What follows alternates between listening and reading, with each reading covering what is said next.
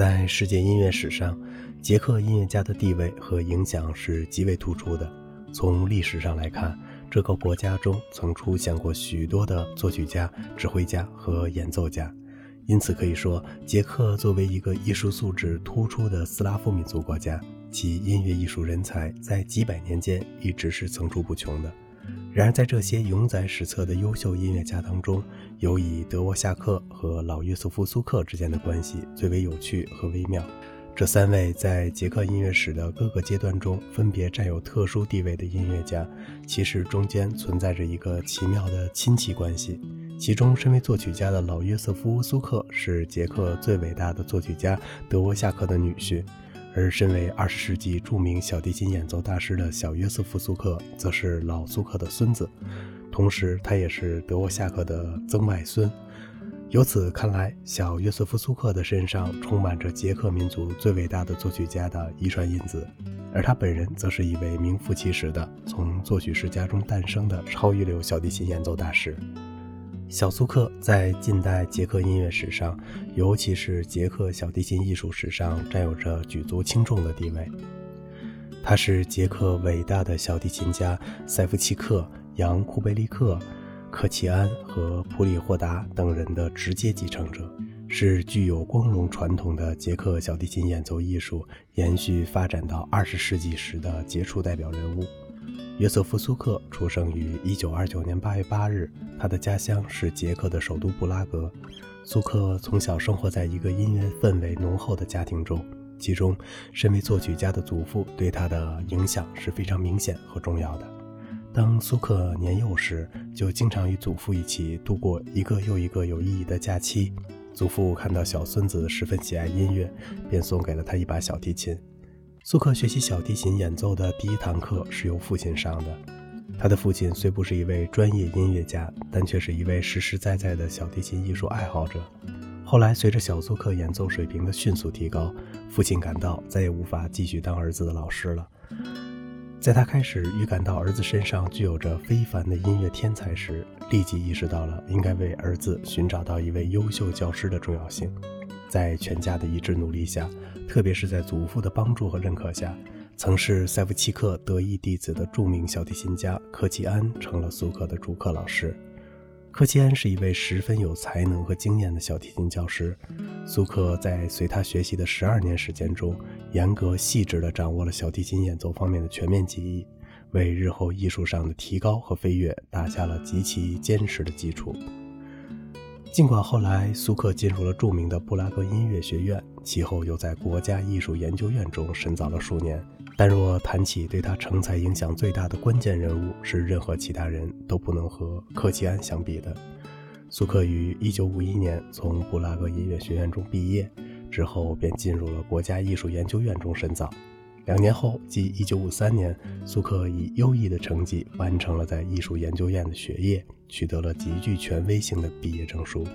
从此以后，他便成为了一名技艺出众且又成熟的职业小提琴演奏家了。苏克早年的演奏艺术生涯十分丰富。作为独奏家，他在自己的祖国和欧洲各国中经常举行独奏会。在那段时期中，人们到处看到的是一位精力充沛、艺术上充满活力的苏克。当时年龄只有二十多岁的苏克，正是在艺术上闯天地的时期。他不断地在各种各样的演出场合中施展着自己的才华。在一次偶然的机遇里，苏克被英国著名指挥大师马尔科姆·萨金特发现了。这位具有崇高威望的指挥大师立即将苏克推荐到了英国，使得苏克在后来很长的一段时期中，一直得以在英国举行定期的独奏会。说到苏克在英国的成名，有一个小例子十分说明问题。有一次，BBC 交响乐团与一位知名的独奏家定好演出贝多芬的小提琴协奏曲，然而在演出的当天，这位演奏家却忽然取消了演出的合同，眼看演出即将被迫停止，而接踵而来的麻烦则是可想而知的。正在这些危急的时刻呢，苏克被人们从很远的地方招到了排练场。他要在短短的几小时内和乐队排练好这首协奏曲，继而在当晚代替那位撒手而去的演奏家来演出。任务是极其艰巨和困难的，但对于苏克本人来说，这又是一次绝好的成名机会。只见苏克胸有成竹地站在舞台上，不慌不忙，且又极其有声有色地与乐队合练着。他那令人惊讶的高超技艺，使得在场的乐队队员都情不自禁地鼓掌叫好。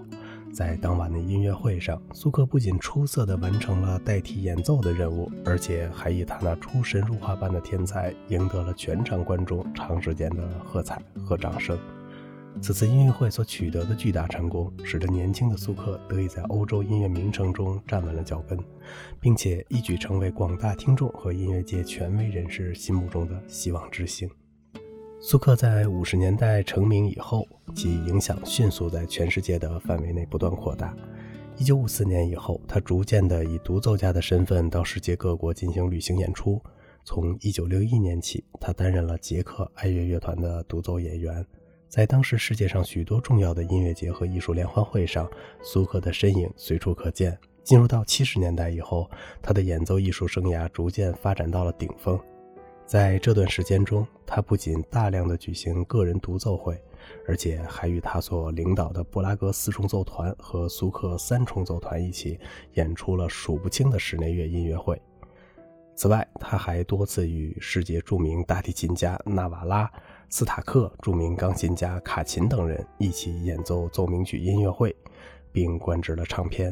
一九七七年，由于他所取得的杰出艺术成就，捷克政府授予了他“捷克人民演员”的光荣称号。进入到了八十年代以后，苏克的国际艺术活动进行得更加频繁了。他当时的世界性定期巡回演出非常活跃，基本上是每年在欧洲各国和美国旅行演出一次，每两年到远东地区国家旅行演出一次。此外，他还同时兼着在维也纳所进行的教学工作和诸如卡尔弗莱什小提琴比赛这样重大的国际比赛的评委工作。可以说，苏克既是一个天才的小提琴大师，又是一个精力充沛和无比繁忙的艺术家。许多人都知道，苏克在身为天才的小提琴独奏家的同时，还是一位造诣很深的室内乐演奏大师。早在五十年代初期，他还在布拉格音乐学院和国家艺术研究院中学习深造期间，就开始在室内乐重奏领域中显示出特殊的才能。一九五零年，他主持和领导了具有极高水平的布拉格弦乐四重奏团一系列重要的艺术活动。一九五二年，他又亲创了以他名字命名的、后来名扬世界的苏克三重奏团。这个三重奏团曾以精湛的技艺和极强的艺术生命力，在国际音乐舞台上享有了长期而又稳固的地位及意义深远的影响。作为一名天才的小提琴演奏大师，苏克是以塞夫契克为首的捷克小提琴学派的杰出继承者，在世界小提琴艺术发展史上。捷克小提琴学派在促进小提琴演奏艺术的整体发展方面，曾起到过十分显著和卓越的作用及影响。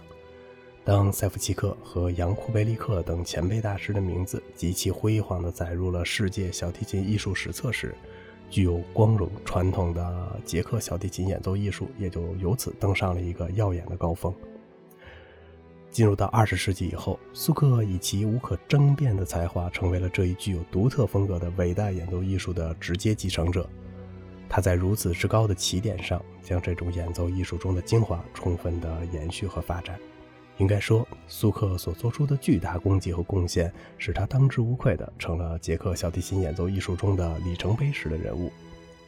苏克的演奏技巧是非常华丽和精湛的。由于他从小具有着极为扎实的基本功，再加上他本身所特有的天才能力，致使他的演奏技术显得异常的清晰、流畅和富有魅力。在他那十分全面的演奏技巧中，发音技巧可谓更为突出和引人注目。他的发音极为松弛和明亮，音色既艳丽又柔美。在表现活泼欢快气氛的乐曲时，声音又带有着一种充满活力的弹性色彩。苏克在演奏双音、和弦及辅调性乐曲时，层次分明，音响均衡，音准极佳，使人们感到如同二重奏和四重奏一样的协调均匀。这种效果与苏克多年来积累的从事室内乐演出的事业是分不开的。难怪人们都说苏克是一位在独奏中处处体现出精细的合奏意识的演奏家。苏克虽然具有着令人惊叹的高超技艺，然而他的演奏风格却十分严谨。他的演奏有着相当深刻的古典主义个性和浪漫主义色彩，而反对单纯炫耀技巧，则是他在演奏上的基本准则。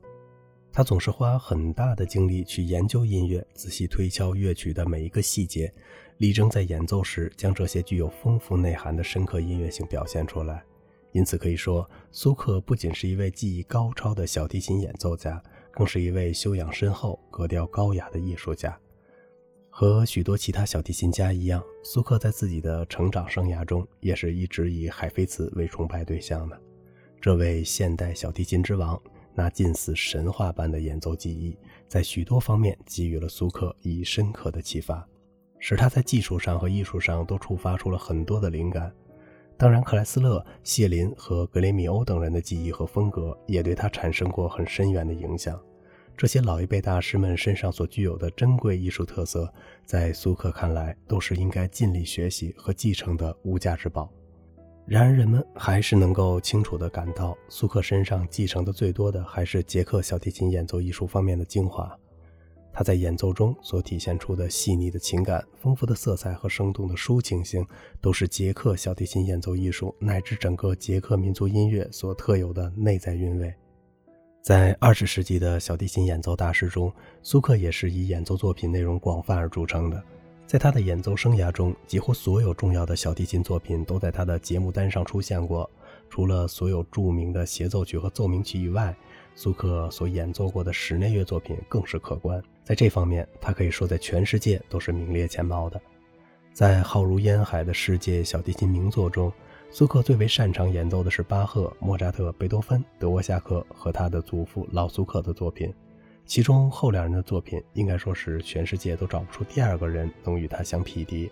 别的先不说，仅就他演奏的德沃夏克的小提琴协奏曲来说，不仅在现在，就是在以后相当长的一段时间中，都可以说是相当完美的典范演绎。苏克除了在独奏和重奏音乐会上出尽了风头。还是一位极其富有个性和成效的唱片录制家。他一生曾为世界著名的格拉莫风唱片公司、百代唱片公司、迪卡唱片公司和哥伦比亚唱片公司等公司录制了大量的小提琴经典作品，其中包括巴赫、莫扎特、贝多芬、勃拉姆斯、德沃夏克和老苏克等人的全部小提琴作品。他还是一位荣获过多次唱片大奖的演奏大师。一九六零年和一九六八年，他先后两次获得了法国巴黎唱片大奖。一九六四年获得了 K 哥德瓦尔德国家奖。除此以外，他还以全套的巴赫奏鸣曲获得了荷兰奖，以全套的莫扎特作品获得了维也纳奖等等。作为一个名扬世界的小提琴演奏大师，苏克的名字是广为人知的。其实并不仅如此，除了作为一位小提琴家以外，苏克还是一位极为优秀的中提琴演奏家。早在五十年代，他还在音乐学院学习期间，就在领导布拉格弦乐四重奏团时，受捷克伟大的中提琴演奏家切尔尼的启发，演奏起了中提琴。后来，苏克曾经指着自己粗壮而坚实的手指说道：“我的手指使我在演奏小提琴的高音区时颇有一些困难。按理说，我应该是一个中提琴演奏者。”而事实上，苏克也的确是一个异常出色的中提琴演奏家。其实，苏克对中提琴的偏爱并不为奇，因为他的曾外祖父德沃夏克和祖父老苏克，除了都是举世闻名的伟大作曲家以外，也都各自是一位优秀的中提琴演奏家。因此，苏克演奏中提琴应该包括着一种家庭遗传的因素在内。苏克在中提琴演奏方面的造诣相当深厚，他不仅在重奏中演奏中提琴，而且还作为独奏家经常举行音乐会和录制唱片。他经常在一场音乐会中，上半场演奏小提琴，下半场演奏中提琴，游刃有余地施展着这两方面的才华。